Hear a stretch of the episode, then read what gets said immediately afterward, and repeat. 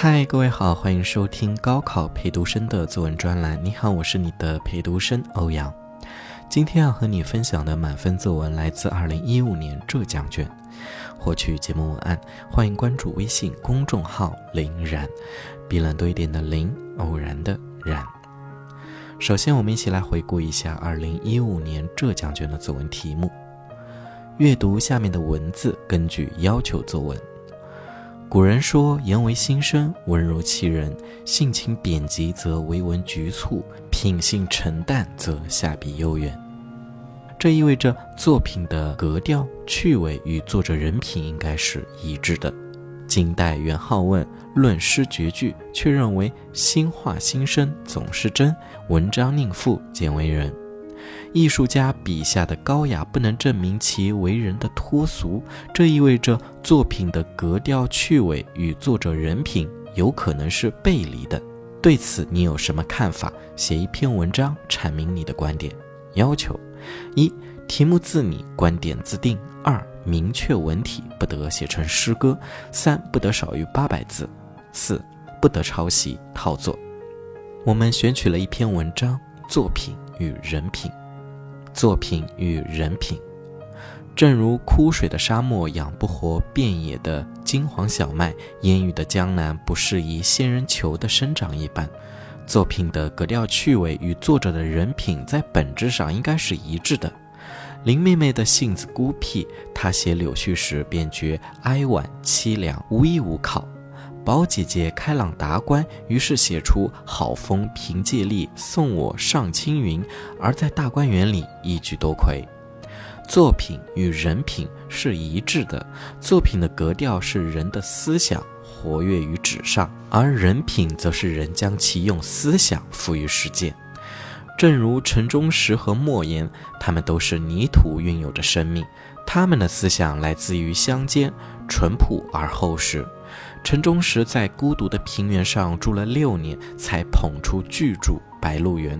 书中的语言散发着黄土与青草的香味，正如他的坚韧与静心。莫言的小说虽然奇幻，依旧处处朴实，如他本人那样，只愿朴实的讲故事。倘若有朝一日，那个追求卓越与成功的郭敬明捧出一份反映乡村、反映泥土的小说，那又该多么荒谬啊！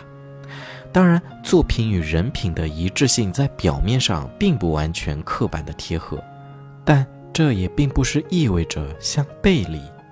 有人指责齐白石贴在门上的要价单，嘲讽大师也有俗的一面。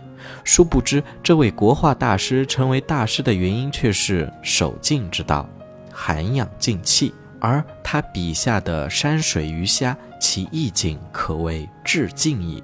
而齐白石作画的价钱，不是因为他钻进了钱眼，而是为生活所迫罢了。众人以为背离，只是片面的观察。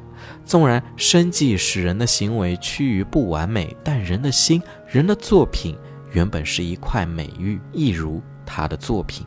如果将眼界脱离艺术家，放眼于社会，手术何不是医生的作品？课堂何不是老师的作品？如果一个医生没有医德，教师没有师德，断断是不应该进入手术室，走上讲台的。每个人都是作者，每个人的人生都是自己的作品。思想高洁、行为高尚的，必有长久流传的美好；思想低俗的人，其人品自好不到哪里去，又何谈其作品？不论是广义的作者还是狭义的作者，都应当把握作品与人品本质上的一致性，明白他们从思想中来，由此提升自己的思想，使自己的心与作品即使被埋没在沙中，也是美玉无瑕。我希望每个人都是君子，并用生活的笔画出洁白的莲花。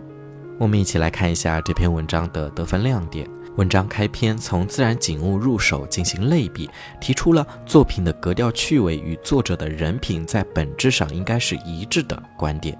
本质上应该用于很讲究，不绝对。林妹妹与宝姐姐两种不同性格的人品产生的两种不同格调趣味的作品的对局，简洁有力。陈忠实与白鹿原、莫言与其小说两位作家算是同类型的人，创作产生的也是同类格调的作品。而齐白石作画与贴在门上的要价单看似背离，证明的恰恰是作品与人品的一致性，并非是刻板贴合，显示了作者思维的缜密。另外，对郭敬明的假设、对医生、教师的类比延伸，都增加了论证的力度。沙漠与小麦、江南与仙人球的不相容，正说明作品与人品应一致的观点。希望用生活的笔画出洁白的莲花的比喻，又何尝不是作者人品的写照与追求？好了，今天的作文就和大家分享到这里。我在微信公众号为你准备了其他素材，你可以关注微信公众号“林然”，比冷多一点的林，偶然的然，回复“作品与人品”就可以看到了。我是欧阳，这里是高考陪读生，我们下期再见。